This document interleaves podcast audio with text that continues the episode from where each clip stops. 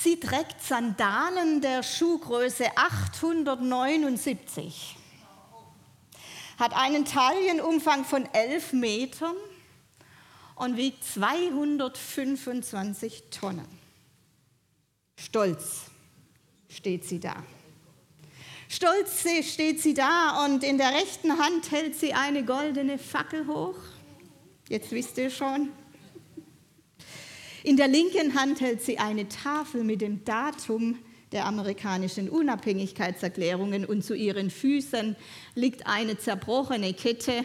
Ja, von wem rede ich? Genau, von der Freiheitsstatue. Sie war ein Geschenk Frankreichs an Amerika.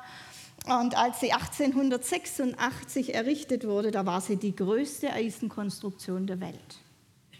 Lady Liberty, so nennen sie liebevoll die Amerikaner, wir sagen Freiheitsstatue. Sie macht schon etwas her, diese Dame, aber wenn ich mir dieses Bild so anschaue, da denke ich, irgendwie wirkt sie doch auch ein bisschen einsam und verloren. Da oben auf ihrem Podest, die Menschen ganz klein unten und sie da alleine oben. Wisst ihr eigentlich, warum die Freiheitsstatue bis heute keinen Lebensgefährden gefunden hat? Na, weil sie halt immer so unabhängig ist und sich an niemand anlehnt. Am letzten Sonntag habe ich darüber gesprochen, dass die Freiheit, zu der Gott uns beruft und zu der Jesus uns erlöst hat, eben nicht Unabhängigkeit bedeutet. Unabhängigkeit macht einsam, Unabhängigkeit macht nicht glücklich. Wir haben Galater 5, Vers 13 gelesen, wo Paulus dazu ermahnt, dass wir unsere Freiheit nicht missbrauchen, sondern dass wir sie, in Beziehungen leben, dass wir sie leben in dem Rahmen, in den Grenzen der Liebe. Galater 5, Vers 13, ich habe es euch noch einmal. Geschwister, ihr seid zur Freiheit berufen, doch gebraucht eure Freiheit nicht als Vorwand, um die Wünsche eurer selbstsüchtigen Natur zu befriedigen, sondern dient einander in Liebe. Wir sind frei, um einander in Liebe dienen zu können, einander und natürlich auch unserem Gott.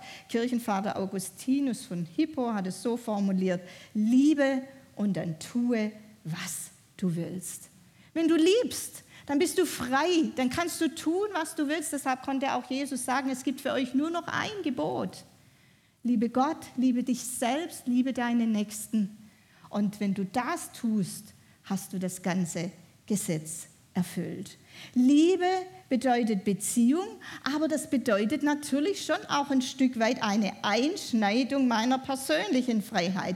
Ich bin eben nicht mehr frei, mich am Eigentum eines anderen zu bereichern, auch wenn ich das vielleicht gern wollte.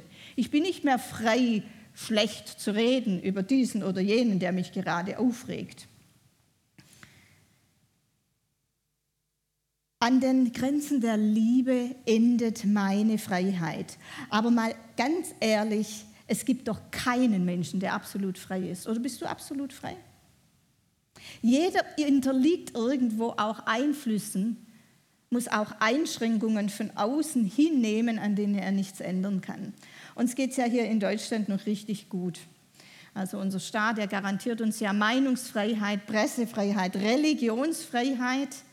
Diejenigen, die ich in meinem Mailverteiler habe, die haben diese Woche ein Mail von mir bekommen, wo der BFP, unser Bund, um Hilfe gebeten hat für Christen in Pakistan, die ja, denen Grausames widerfahren ist. Ein aufgestachelter Mob hat sie angegriffen, nur weil sie an Jesus glauben. Ihr Hab und Gut geplündert. Sie selbst konnten sich nur durch Flucht retten.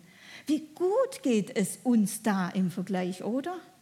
Wir werden nicht verfolgt. Wir können auch sonst unsere Meinung sagen, ohne gleich weggesperrt zu werden. Und doch unterliegen auch wir Zwängen, die wir uns nicht unbedingt ausgesucht haben. Haben wir noch Schüler da oder sind die alle im Urlaub gerade? ja, also ein Schüler ist nicht frei, ob er in die Schule gehen will oder nicht. Der muss dahin. Bald geht es wieder los. Arbeitnehmer, die müssen zur Arbeit, die müssen morgens aufstehen, die können da einfach liegen bleiben. Wer defekte Knie hat, hat auch nicht mehr die Freiheit, Bergwanderungen zu machen, so liebend gerne er das vielleicht tun würde. Eine schwere Krankheit hast du dir auch nicht ausgesucht, aber wenn sie da ist, dann ist sie da und sie schränkt deine Freiheit ein, ganz klar. Unsere finanziellen Möglichkeiten lassen auch nicht alles zu, was wir uns so wünschen oder erträumen. Ja, und dann gibt es ja noch diesen ganzen Katalog von Ansprüchen, von Erwartungen, von Terminen, von Verpflichtungen, die tagtäglich auch unser Leben bestimmen. Und aus dieser Nummer kommen wir doch nicht raus, oder? Also absolute Freiheit, äußere Freiheit, die gibt es nicht für keinen. Aber es gibt eine innere Freiheit. Etwas, das mit meinem Herzen zu tun hat und die sich eben genau darin zeigt, wie ich auf meine äußeren Umstände reagiere. Es ist die Freiheit, sich nicht mehr über alles und jeden aufregen zu müssen. Ich entscheide, wer mich aufregt. Es ist die Freiheit, auch einmal auf sein Recht verzichten und vergeben zu können. Du bist frei, wenn du das machen kannst. Es ist auch die Freiheit, sich mit dem zufrieden zu geben, was man hat. Wow, da kann man aufatmen. Es ist die Freiheit, großzügig sein zu können, zu, teilen zu können, verschenken zu können. Es ist auch die Freiheit, sich nicht mehr ständig beweisen zu müssen und nicht mehr allem und jedem hinterherrennen zu müssen, was uns die Welt so anbietet. Und letztendlich ist es die Freiheit, mein Leben nach den guten und ewigen Worten Gottes Worten und Werten Gottes auszurichten. Und nicht deshalb, weil ich mit einer Knute dazu getrieben werde, sondern frei und freiwillig, meinen Gott zu lieben und ihm zu dienen. Um diese Freiheit geht es. Und Paulus, der ja der große Apostel der Freiheit ist, der hat es zutiefst verstanden und er gibt das auch in einigen seinen Briefen mit einem ganz seltsam anmutenden Titel zum Ausdruck. Am Anfang dieser Briefe stellen sich die Schreiber ja vor und da sagt Paulus zum Beispiel im Titusbrief, Titus 1, Vers 1, also ganz am Anfang stellt er sich vor, Paulus, Knecht Gottes und Apostel Jesu Christi. Oder im Römerbrief ganz ähnlich, Paulus, ein Knecht Christi Jesu, berufen zum Apostel, ausgesondert zu predigen das Evangelium Gottes. Ist ein Knecht denn jemand, der frei ist? Er ist doch einem Herrn unterstellt. Er muss doch für ihn arbeiten. Und das Wort, das hier mit Knecht oder in neueren Übersetzungen auch gerne mit Diener übersetzt wird, das meint noch sehr viel mehr als nur ein Dienst- oder Arbeitsverhältnis. Im, Grund, im Grundtext, im äh, Griechischen heißt das Doulos Doulos wird hier verwendet, also Paulus ein Doulos Gottes oder ein Doulos Christi Jesu. Und Doulos bezeichnet ein Eigentumsverhältnis. Also die bessere Übersetzung als Knecht oder Diener wäre hier tatsächlich Sklave gewesen. Ich habe dieses, äh, dieses Wort Sklave nur in einer anderen Übersetzung, in der neuen evangelistischen Übersetzung gefunden. Also ich habe jetzt nicht alle Übersetzungen, aber die, die ich habe, hat nur diese Übersetzung das so gemacht. Alle anderen sagen Knecht, die Älteren oder Diener, die Jüngeren, wahrscheinlich deshalb, weil Sklave in unseren Ohren ja schon ganz krass negativ denkt, äh, klingt. Das ist ja echt negativ belegt. Und vielleicht auch deshalb, weil Paulus ja an anderen Stellen ganz ausdrücklich sagt, dass wir keine Sklaven mehr sind, sondern freie Kinder Gottes. Warum verwendet er hier dann den Begriff Sklave? Und meine Auslegung ist, dass er damit ausdrücken möchte an dieser Stelle, dass er seinem Gott einfach mit Haut und Haaren gehört. Nicht nur, dass er einen Arbeitsvertrag mit ihm abgeschlossen hat. Einen Arbeitsvertrag, den kann ich dann auch mal kündigen, wenn ich was Besseres gefunden habe, wenn mir was nicht mehr passt. Ein Sklave, ein Doulos hat diese Freiheit nicht mehr. Paulus möchte damit zum, möchte damit zum Ausdruck bringen, dass in seinem Leben ein Herrschaftswechsel stattgefunden hat. Er ist herausgerufen worden vom Reich des Finsternis, der, äh, ja, Reich der Finsternis ins Reich des Lichts. Er ist jetzt ein Bürger im Reich Gottes und da weiß er sich einerseits zur Freiheit berufen und andererseits eben auch seinem Herrn und Gott und dessen Willen ganz und gar unterstellt. Er gehört jetzt ihm und das macht ihn frei, so widersprüchlich das vielleicht auch im ersten Moment klingen mag. Gott zu gehören macht uns frei, so habe ich auch mal diese Predigt überschrieben. Und um diese Freiheit eines Dieners Gottes, zumindest um ein paar Aspekte davon, soll es heute gehen. Beginnen wir mal mit einer ganz, ganz einfachen Frage. Ist es denn immer so schlimm, ist es denn immer so furchtbar, ein Diener zu sein? Und ich habe gedacht, es kommt ja ganz auf den Herrn an, oder? Eine Monarchie ist die beste Staatsform, die man sich vorstellen kann, wenn der König ein guter König ist. Wenn er kompetent ist, wenn er für sein Volk ist, wenn er Entscheidungen fällt im Sinne seiner Bürger, seines Volkes und dann auch die Macht und die Kompetenz hat, das umzusetzen der Gutes tut für seine Leute. Und da denke ich, haben wir mit unserem Herrn, mit unserem Herrn und Gott das ganz große Los gezogen. Einen besseren König, einen besseren Herrn, dem wir dienen können, kann man sich gar nicht vorstellen. Als Mose ihm auf dem Sinai begegnete und die zehn Gebote empfing, da lesen wir, wie Gott sich vorgestellt hat. Vorher haben wir, wie Paulus sich vorgestellt hat, jetzt kommt, wie Gott sich vorstellt. Und da heißt es 2. Mose 34, Vers 6, der Herr ging an ihm, also an Mose, vorüber und rief, ich bin der Herr. Da macht er keine Abstriche. Ich bin der Herr. Und jetzt sagt er, wie seine Herrschaft aussieht. Der barmherzige und gnädige Gott, meine Geduld, meine Liebe und Treue sind groß. Ist das nicht wunderbar? Diese Barmherzigkeit, diese Geduld, diese Liebe, diese Treue, die verpufft auch nicht nur irgendwo im Universum, sondern die hat ein Ziel. Und dieses Ziel sind wir, bist du und ich. Gott möchte mit seiner Barmherzigkeit, Geduld, Gnade und Liebe und Treue für uns da sein. Und wie viel besser ist es doch, diesem Herrn zu dienen, in seinem Haus zu sein, als auf der anderen Seite dem Fürsten der Finsternis dienen zu müssen. Die Bibel erklärt uns, dass wir nicht nur in einer natürlichen Welt leben, sondern auch in einer geistlichen Welt. Und auch wenn wir diese geistliche Welt nicht sehen können, ist sie nicht weniger real. Sie beeinflusst uns. Und das weißt du auch, ob du jetzt gläubig bist oder nicht. Es gibt Dinge, die können wir nicht sehen, nicht riechen, nicht tasten, nicht fühlen. Und sie beeinflussen uns doch. Die Bibel erklärt uns, dass es nur zwei Seiten gibt. Die eine Seite ist das Reich des Lichts, die andere Seite ist das Reich der Finsternis. Es gibt kein Niemandsland dazwischen. Das ist eine ganz große Lüge, ein ganz großer Irrtum. Es gibt, ja, entweder, entweder du gehörst zum einen oder du gehörst zum anderen. Es gibt keinen neutralen Raum, in dem man sich hier aufhalten könnte. Und die Tragik ist ja, dass jeder Mensch zuerst einmal ins Reich der Finsternis geboren wird. Kann man sagen, das ist gemein, das ist ungerecht, wie auch immer, es ist so. Und die Liebestat Gottes war jetzt, dass er eine Brücke geschaffen hat von einem Reich ins andere.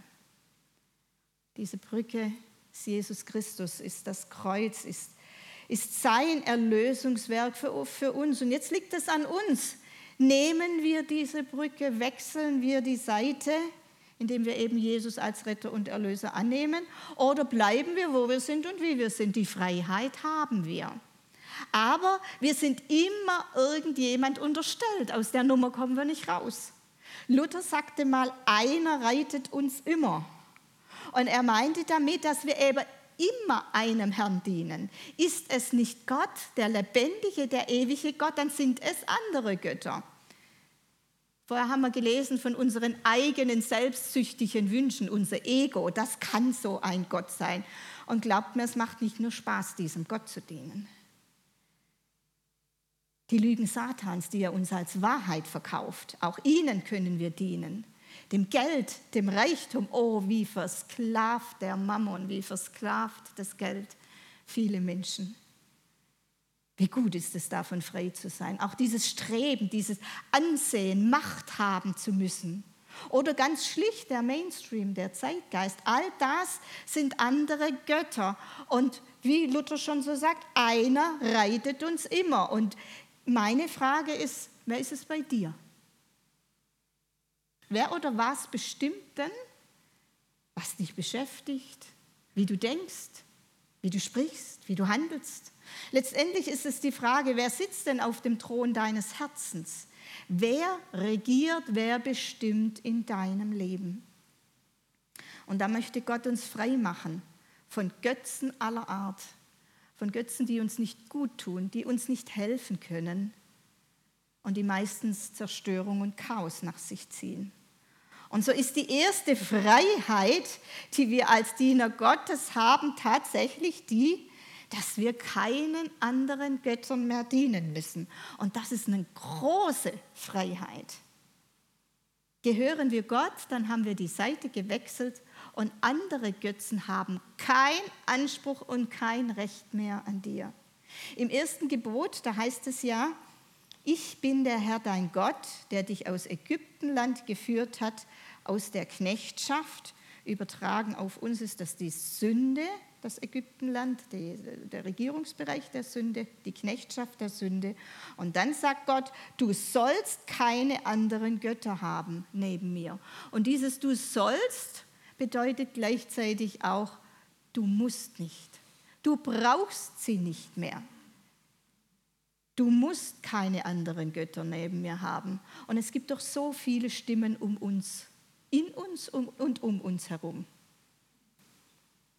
Und die befreiende Botschaft ist, wir müssen nicht mehr auf alle hören. Wir müssen es nicht mehr. Wir hören auf die Stimme unseres guten Hirten. Und, that's it. Mehr brauchen wir nicht. Das ist alles. Auf ihn hören wir. Wir haben sein Wort, wir haben die Wahrheit und diese Wahrheit macht uns frei. Johannes 8, Vers 31, wenn ihr euch nach meinen Worten richtet, seid ihr wirklich meine Jünger. Ihr werdet die Wahrheit erkennen und die Wahrheit wird euch frei machen. Unsere Wahrheit, sie hat einen Namen. Sie ist eine Person, sie ist Jesus Christus. Und sie ändert sich auch nicht ständig. Wie gut ist das? Jesus ist dasselbe, gestern, heute bis in alle Ewigkeit. Und das, was er sagt, auch die Bibel ist dieselbe gestern, heute und bis in alle Ewigkeit. Unser Gott ist treu, sein Wort ist wahr und ihn zu kennen, ihm zu folgen, ihn zu lieben, das macht uns frei. Es macht uns frei und erlöst uns von allen anderen Lügen, von allen anderen Abhängigkeiten. Ja, und noch etwas gewinnen wir, wenn wir uns an Gott verlieren, wenn wir jetzt ihm gehören. Und das ist tatsächlich Würde und Wert. Also im Umfeld von Paulus, da gab es ja damals noch Sklaven und ein Sklave hat seinen Wert. Und dieser Wert wird bestimmt ja letztendlich auf dem Sklavenmarkt. Der Preis, den man bezahlen muss für ihn, das macht seinen Wert aus. Und je nach Qualität der Sklaven konnte dieser Kaufpreis auch ganz unterschiedlich ausfallen.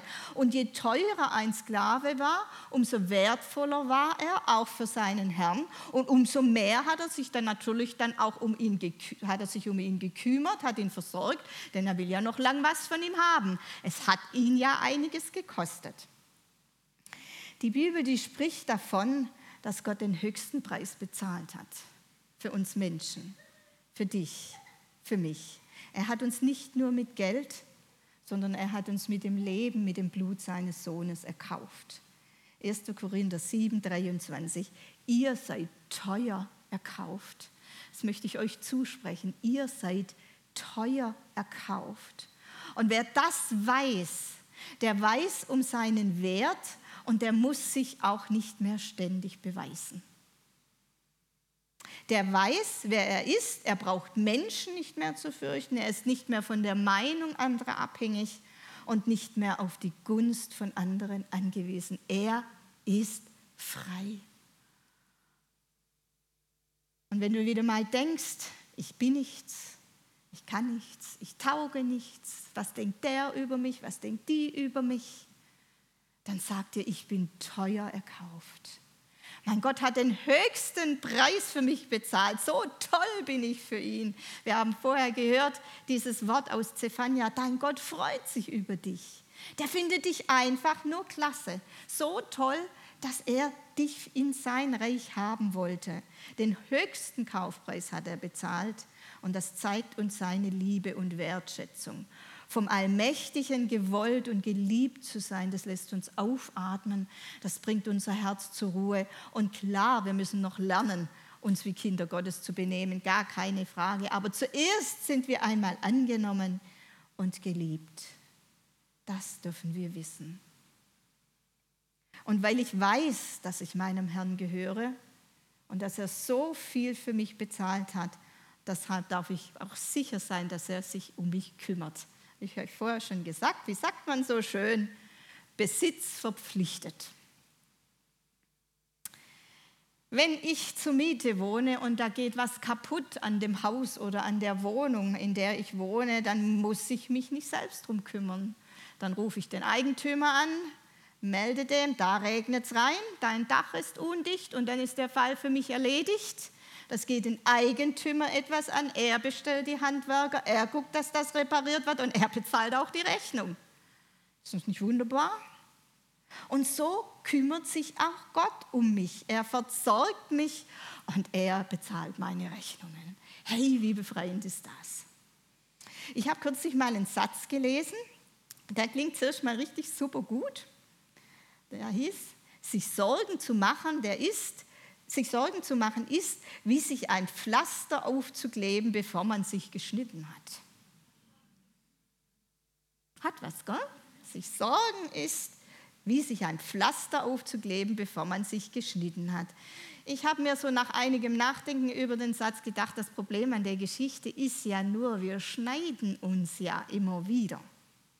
Es ist ja nicht so, dass das ganz ausbleibt und dass wir dann eben auch ein Pflaster brauchen. Außer wir kennen jemand mit einem Verbandskasten. Wir kennen jemand, der für uns ein Pflaster hat und uns im Bedarfsfall damit versorgt. Und so jemand haben wir ja in unserem Herrn, in unserem Gott. Er ist unser Arzt und er hat sogar nicht nur so ein Standardpflaster, wie ich euch das hier äh, aufgemalt habe, sondern er hat für jedes Wehwehchen genau den richtigen Verband und genau das richtige Pflaster. Die beste körperliche, seelische Versorgung für alle Probleme und Nöte. Ja, weshalb sollten wir uns dann noch unsere eigenen Pflaster anlegen? Wir dürfen sie weglassen, wir dürfen unsere Sorgen bleiben lassen. Und Petrus schreibt sogar, alle eure Sorge werft auf ihn, mit der Begründung, denn er sorgt für uns. Er sorgt für euch. Ach, wie befreiend ist doch diese elenden Ängste und Sorgen bei unserem Herrn und Gott abladen, sie auf ihn werfen zu dürfen. Unbelastet davon durchs Leben gehen zu können.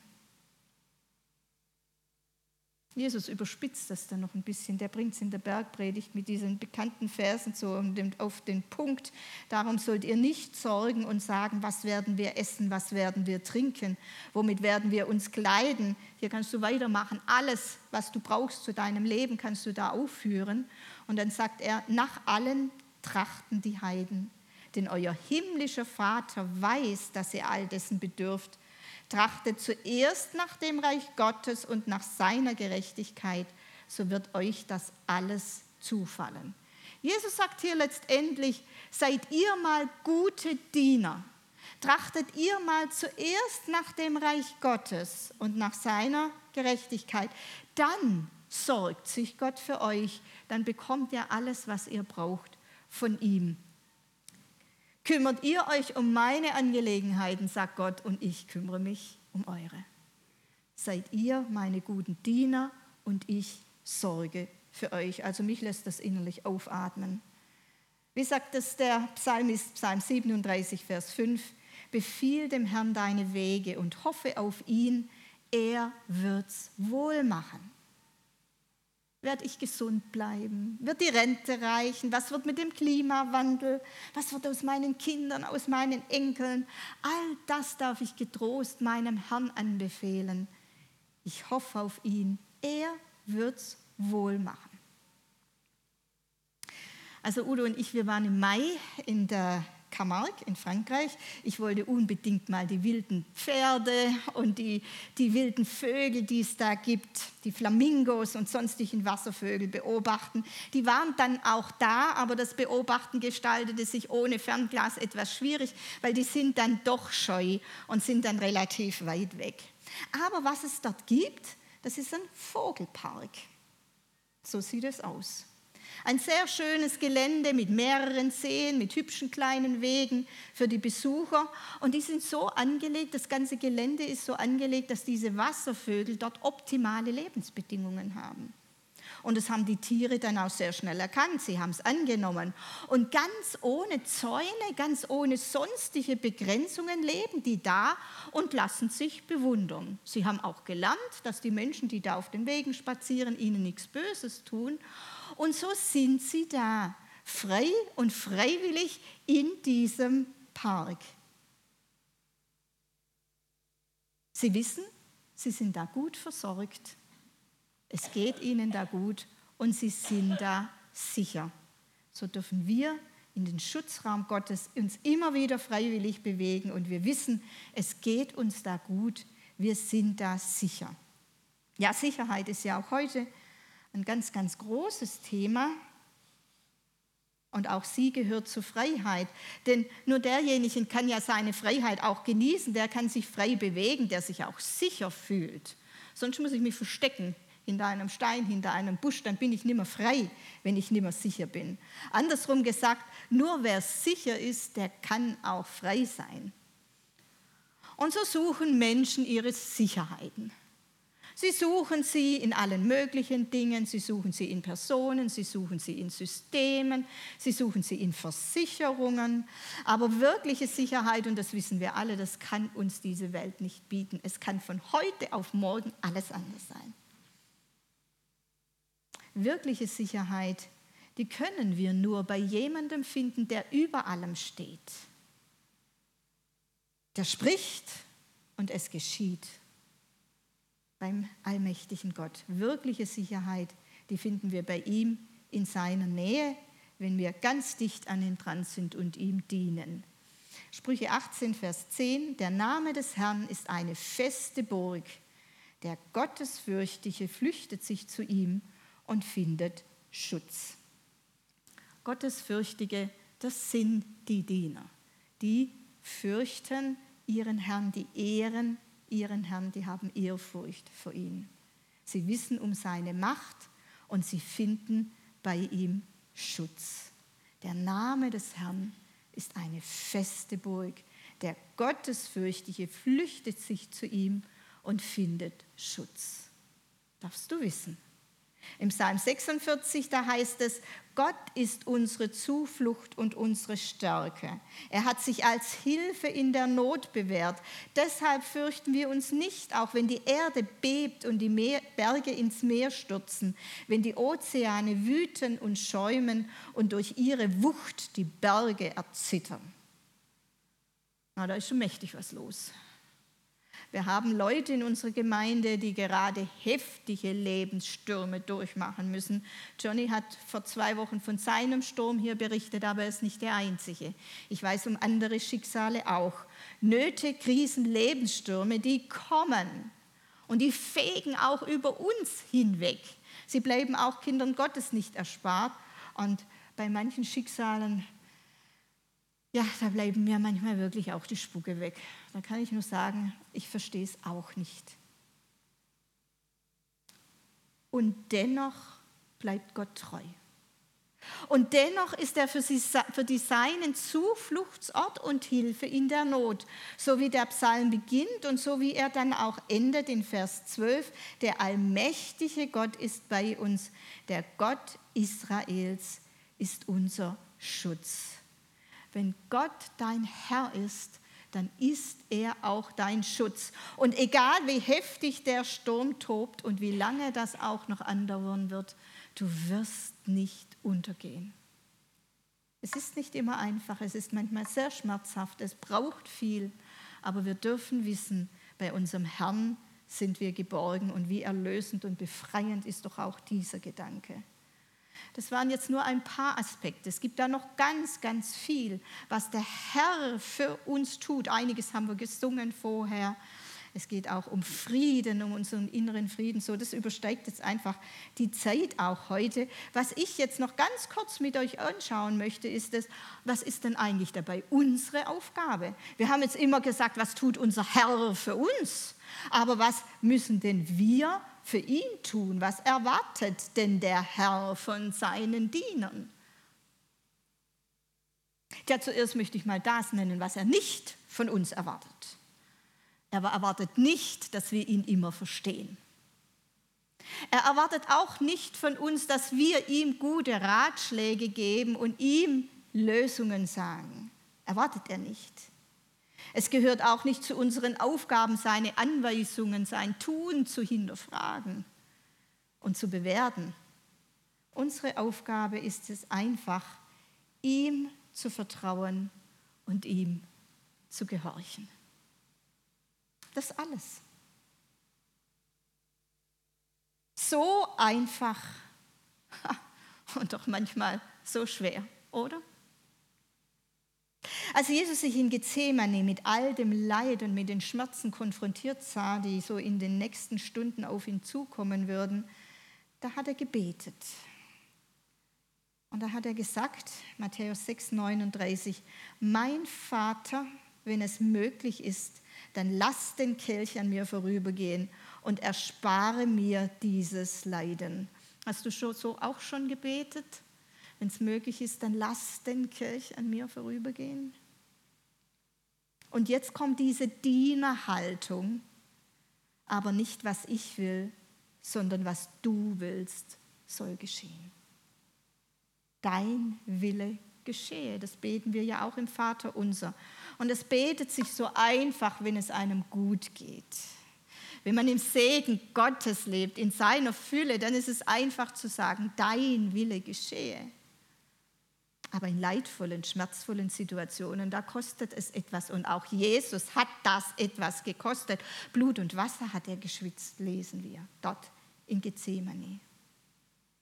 Dein Wille geschehe. Ich füge mich in deine Hand und in den Plan für mein Leben. Ich bin und ich bleibe in deinem Haus, an deiner Seite und an deiner Hand. Bist du frei, das zu beten, so zu beten, deine Situation auch anzunehmen und in ihr Frieden zu finden? Bist du frei, auch mal geduldig warten zu können, bis die Hilfe kommt? Zu wissen, dein Gott sorgt für dich. Bist du frei? Hast du das in deinem Herzen?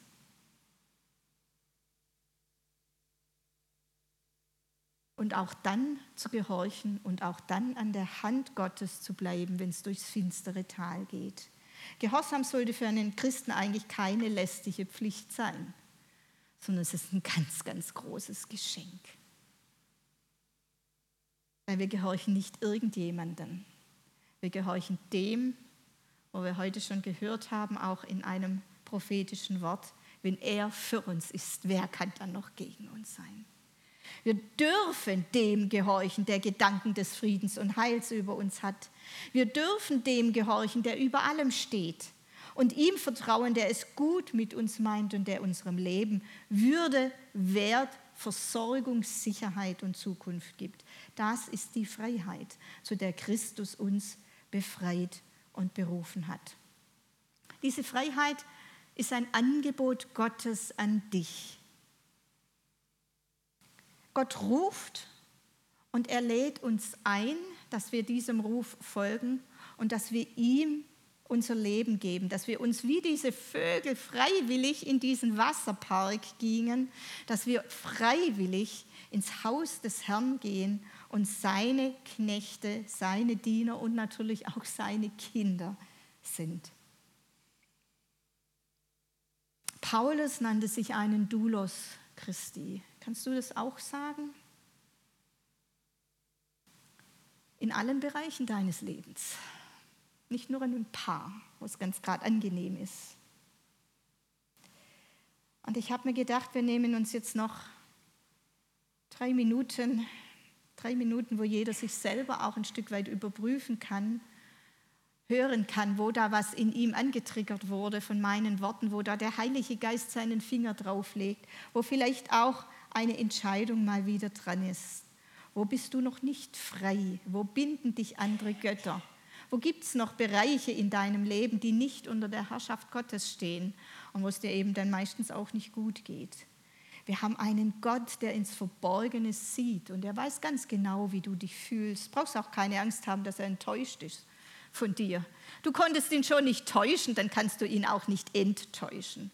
Also ganz offen und ehrlich vor Gott kommen, ohne Angst mit ihm reden, so wie ein Kind mit dem Vater, das seinem Vater vertraut und weiß, mein Papa macht's richtig, mein Papa macht's gut. Kannst du uns noch die kleine Musik abspielen? Ja, Vater, wir kommen vor dich, den ewigen, den lebendigen Gott. Und wir wollen dir sagen, dass es so gut ist, dir dienen zu dürfen. Und ich bitte dich, Vater, dass du jetzt auch den Geist der Offenbarung über uns ausgießt, dass uns ein paar Lichter noch aufgehen, wo wir unsere falsch verstandene Freiheit austauschen gegen deine Fürsorge, gegen deinen Schutz, gegen dich. Danke, Vater, dass du da bist, dass du siehst, dass du hörst und dass du hilfst.